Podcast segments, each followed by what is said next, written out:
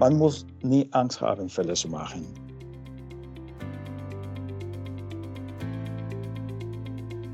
Hallo, hierbei spricht doch mal Deutsch. Ich habe heute etwas Besonderes und zwar freue ich mich, heute ein Interview mit Fernando Gildemeister zu führen. Er hat sich bereit erklärt, mit mir auf Deutsch über sein Deutsch zu reden. Wie wahrscheinlich alle Zuhörer dieses Podcasts lernt er Deutsch und ist dabei schon sehr weit gekommen. Ich bedanke mich jetzt schon mal für den Mut, den er aufbringt, um ein öffentliches Gespräch in einer Fremdsprache zu führen. Das ist nicht selbstverständlich und ich bin sehr froh, dass Fernando heute mit mir spricht. Hallo, dein Name ist Fernando Gildemeister. Warum hast du eigentlich einen deutschen Nachnamen? Ja, das ist, ich habe die ganze genealogische Information äh, äh, äh, versammelt über mein, ja, die Geschichte meines Nachnamens. Und äh, das, äh, das ist so, weil äh, der Großvater meines Großvaters ging nach Südamerika rund 1860 ungefähr. Und ja, deswegen habe ich einen deutschen Nachnamen. Das klingt auf jeden Fall sehr interessant. Dann stell dich noch mal vor. Erzähl mal den Zuhörern, wer du eigentlich bist. Also, ich bin in, in Peru geboren, in Lima. Lima ist die Hauptstadt von Peru. Und äh, ja, ich, äh, ich habe deutsche Wurzeln. Und, äh, aber ich lebe schon lange in den Niederlanden, schon 24 äh, Jahre. Und äh, ja, ich, äh, ich liebe die deutsche Sprache. das, das ist, ist schön. wann hast du denn angefangen, Deutsch zu lernen? Ich war 18 und äh, ja, ich habe mich damals entschieden, Deutsch zu lernen. Hauptsächlich, weil ich äh, für eine Fluggesellschaft in Peru arbeiten wollte. Und äh, ja, Englisch war nicht genug, glaube ich. Und äh, ja, ich dachte, okay, eine zweite Fremdsprache würde positiv sein. Und äh, ja, ich habe drei Jahre äh, Deutsch im Goethe-Institut in Lima gelernt. Aber ich hatte nur drei Stunden in der Woche äh, Unterricht. Und das war ja nicht genug. Das war, muss ich sagen, zu viel Theorie, zu viel Grammatik ja. und äh, kaum Praxis, kaum Sprechen. Aber danach habe ich ja äh, die Möglichkeit gehabt, um mit den Passagieren zu üben. Genau. Also kannst du heute dein Deutsch auch beruflich nutzen? Nein, leider nicht. Äh, Im Büro spreche ich Niederländisch, Spanisch und Englisch, aber Deutsch nicht. Äh, Deutsch ist nicht äh, ja, notwendig. Und, äh, aber in meiner Abteilung gibt es viele, ja, viele Personen aus anderen Ländern und deswegen spreche ich diese ja, drei Sprachen, Englisch, Spanisch, Niederländisch. Aber ich habe leider keinen kein Kollege, der aus Deutschland kommt. Und äh, ja, deswegen probiere ich schon vier Jahre mit äh, einem Sprachtandem äh, Deutsch zu üben. Jede Woche. Das ist auf jeden Fall sehr gut. Sprachen sind für dich dann besonders wichtig in deinem Alltag. Wie stehst du zu deiner Muttersprache oder was bedeutet deine Muttersprache für dich? Meine Muttersprache, Spanisch, äh, ja, für mich ist, ist sehr wichtig. Ich bin, muss ich sagen, ich bin sehr zufrieden, dass, obwohl ich in den Niederlanden äh, lebe, mhm. äh, kann ich äh, jeden Tag äh, sowieso Spanisch sprechen mit meiner Frau und meinen Kindern.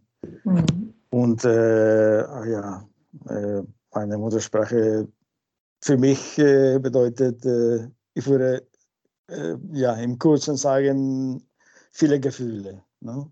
meine ja. Wurzeln. Schön, dass du so positiv zu deiner Muttersprache stehst und auch, dass du die Möglichkeit hast, das immer wieder zu sprechen. Was hat dir denn besonders dabei geholfen, Deutsch zu lernen? Äh, ich glaube, das, äh, es gibt viele, ja, viele Dinge, die wichtig sind, um eine Fremdsprache ja, zu lernen oder auf jeden Fall zu verbessern. Und äh, es ist sowieso sehr, sehr wichtig, motiviert zu sein. Ich, ich bin und ich war sehr, sehr motiviert, mein Deutsch zu verbessern. Und äh, deswegen, ja, jeden Tag lese ich Deutsch, höre ich Deutsch, schreibe ich Deutsch. Und ungefähr zweimal in der Woche äh, spreche ich Deutsch mit äh, Personen, die Spanisch lernen. Aber da, das ist sehr, sehr wichtig, motiviert mhm. zu sein. Und äh, ich sage immer, man kann, viele Leute sagen, ja, ich habe keine Zeit, ja, ja, äh, schade. Aber ich glaube, man kann immer fünf oder zehn Minuten in einem Tag äh, ja, ein bisschen Deutsch lesen und mhm. etwas, etwas Neues lernen. Ja, genau, das denke ich auch. Und was ist von diesen vier Bereichen, du hast nämlich gesagt, dass du Deutsch liest und Deutsch schreibst, Deutsch sprichst und Deutsch hörst. Welcher Bereich gefällt dir am meisten? Ich glaube, das Sprechen. Mhm. Sprechen gefällt mir sehr gut. Aber ich glaube, dass wenn man in der Lage sein will, um ein gutes Gespräch zu führen, muss man im Voraus ja, viel lesen, äh, ja, deinen Wortschatz äh, erweitern und äh, ein bisschen gut vorbereitet sein. Vor vier Jahren konnte ich, äh, muss ich sagen, kein Gespräch auf Deutsch führen. Ich hatte zu viel vergessen. Und äh, deswegen habe ich vielleicht die ersten zwei oder drei Monate nicht gesprochen, allein mhm. gelesen, geschrieben, gehört. Und dann nach drei Monaten ungefähr, ungefähr war ich in der Lage, Gespräche zu führen. Ja, das klingt gut. Und was ist für dich denn vielleicht das Schwierigste an der deutschen Sprache? Die Grammatik. Die Grammatik finde ich äh, sehr schwierig. Mhm. Äh, die Aussprache nicht, aber die Grammatik finde ich sehr schwierig. Und äh, ja, hauptsächlich, weißt du, Dativ, Akkusativ, Genitiv ja, und solche Dinge. Ja, genau, das, das ist sehr schwierig. Aber ja, wenn man jeden Tag übt und liest, dann hat man mehr Erfahrung und dann ist das nicht so schwierig. Ja, genau. Hm, wie sieht es aus jetzt aktuell mit der deutschen Sprache? Hast du ein konkretes Ziel oder hast du Ziele? Ja, ja, ich, ich glaube, dass ich hauptsächlich zwei Ziele habe. Ein Ziel ist, äh, dass ich schwierige Gespräche über schwierige Themen ähm, sprechen möchte. Ich mhm. meine, mal, wenn mein Wortschatz äh, ja vielleicht ein bisschen breiter ist, kann, ich, kann ich dann über schwierige Themen sprechen und nicht so einfach. Und das ist ein Ziel, dass mein ja, Wortschatz. Was ist denn für dich ein schwieriges Thema? Zum Beispiel? Ja, zum Beispiel, wenn ich über ja, Politik oder Ökonomie spreche, ja. dann, dann, ist das äh, ja, schwieriger als äh, andere Themen. Und äh, ich möchte auch viele Sendungen auf Deutsch verstehen. Auf jeden Fall, ja, ich verstehe, was äh, ich, ich, ich, sehe, ich sehe an viele deutsche Sendungen äh, zum Beispiel die Nachrichten, die Tagesschau. Aber das ist, finde ich, sehr einfach, sehr deutlich. Diese Personen sprechen Hochdeutsch und das ist kein Problem. Aber wenn ich andere ja, Filme auf Deutsch äh, ansehe, dann ist das schwieriger. Und das möchte ich sehr gerne äh, besser verstehen. Ja, Filme sind sehr schwierig, das stimmt. Ja, ja, ja. Und dann genau. mit der Umgangssprache.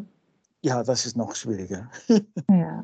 Gibt es noch andere Themen, die du geeignet findest für Gespräch? Also wenn jemand zum Beispiel anfängt, kleine Gespräche zu führen, welche Themen sind besonders gut? Also du hast jetzt gesagt, dass Politik und Wirtschaft eher schwierig sind, aber was ist denn besonders gut oder einfach am Anfang? Ich glaube, dass am Anfang gibt, gibt es äh, viele einfache Themen, die, worüber man ja, äh, ich glaube, ohne Probleme sprechen kann. Die, du weißt, die, die typische Frage, okay, warum lernst du Deutsch und wa, was äh, brauchst du vielleicht Deutsch für deine Arbeit oder äh, bist du in Deutschland gewesen? Und äh, ja, solche Fragen. Ich, ich habe die, die letzten vier Jahre mit so vielen Personen gesprochen. Äh, was ich immer tue, ist im Voraus, vor dass ich mit, dies, mit dieser Person spreche, denke ich, okay, was kann ich fragen, was kann ich erzählen? Auf diese Weise bin ich im Voraus vorbereitet, okay, welche Wortschatz brauche ich? Äh, das, das passiert, weil ich sehr motiviert bin. Aber ich habe gemerkt, dass viele, viele Leute, äh, die mit mir sprechen, sind nicht immer ja, im Voraus vorbereitet und äh, zum Beispiel ich, ich frage ab und zu, okay, äh, hast du Fragen oder möchtest du etwas erzählen? Und dann sagen sie, oh ja, weiß ich nicht. Ja, das, das ist schade, weil äh, diese, diese Personen möchten äh, Spanisch üben und dann ja, wissen sie nicht, worüber sie sprechen könnten. Ja, es ist vielleicht gut, sich ein bisschen vorzubereiten, wenn man in so ein Gespräch reingeht. Ja, genau. Dann, dann kann man ja, einfach äh, die, diese Fremdsprache verbessern. Man, man kann neue Dinge lernen. Mhm. Gibt es sonst noch einen Tipp, den du für Deutschlerner hast? Also eine gute Idee, wie man gut Deutsch lernen kann? Ich glaube, dass eine Methode, um eine, ja, eine Fremdsprache zu lernen, ist etwas, was sehr persönlich ist. Was, was für mich eine gute Methode ist, ist vielleicht ja, für dich äh, nicht so gut, nicht so, ja, oder vielleicht ein bisschen äh, langweilig und für mich nicht. Aber ich glaube, dass äh, was sehr, sehr wichtig ist, äh, motiviert zu sein. Ohne, ohne Motivation ja, kann man nicht weitergehen. Motiviert zu sein und, äh, was ich äh, schon gesagt habe, jeden Tag probieren, mindestens fünf oder zehn Minuten etwas zu lesen, zu hören. Und äh, ja, äh, kannst du dir vorstellen, wenn man jeden Tag äh, nur fünf neue Wörter lernt, ja, dann in einer Woche kann, hat man 35 neue Wörter gelernt. Genau, dann, das sind ganz ja. viele. Ja, ja. aber man, man, kann das schaffen nur, wenn man echt motiviert ist. Ja. Und diese Mischung oder diese Kombination von Lesen, Hören, Sprechen, Schreiben, dann, dann ist das komplett. Und wenn es möglich ist, mit einem Sprachtandem zu üben und äh, was oft äh, ja, leider passiert ist, dass viele Personen haben Angst äh, zu sprechen oder Fehler zu machen und ja, wenn man, kein, wenn man nicht spricht, ja, dann, dann macht man vielleicht äh, äh, weniger Fälle, aber dann lernt man auch weniger. Man muss nie Angst haben, Fälle zu machen. Genau, das ist ein sehr schöner Schlusssatz, weil ich denke, das ist wichtig für alle, die das hören, dass äh, die Angst nicht nicht berechtigt ist auch, weil man dadurch sehr viel lernt.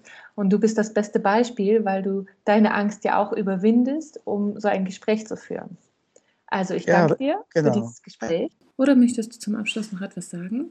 Äh, naja, ich, ich will nur sagen, dass, dass ich äh, 20 Jahre kein, kein Deutsch äh, geübt habe, weil ich in den mhm. Niederlanden gekommen bin und ich Niederländisch lernen musste. Und nach 20 Jahren hatte ich so viel vergessen, dass ich ja tatsächlich ein bisschen Angst hatte. Das war normal, glaube ich, äh, wieder Deutsch zu sprechen. Aber ja, wenn man motiviert ist, kann man dann einfach weitergehen und äh, das habe ich getan. Und nach zwei, drei Monaten äh, konnte ich äh, ohne Probleme Gespräche führen auf Deutsch. Mhm. Viel Motivation für die Lerner, dass sie weiter dranbleiben und keine Angst haben, weiterzulernen, auch wenn es vielleicht schon viele Jahre her ist. Also wenn man nach vielen Jahren wieder anfängt, die deutsche Sprache zu lernen, dass man dann auch keine Angst haben sollte. Auch wenn man weiß, man müsste das besser sprechen oder so. Aber ohne Angst ist immer besser. Ja, ja, genau. genau. Richtig. Okay, dann erstmal herzlichen Dank. Und Vielen Dank, Manuela, für dieses Gespräch und deine Zeit.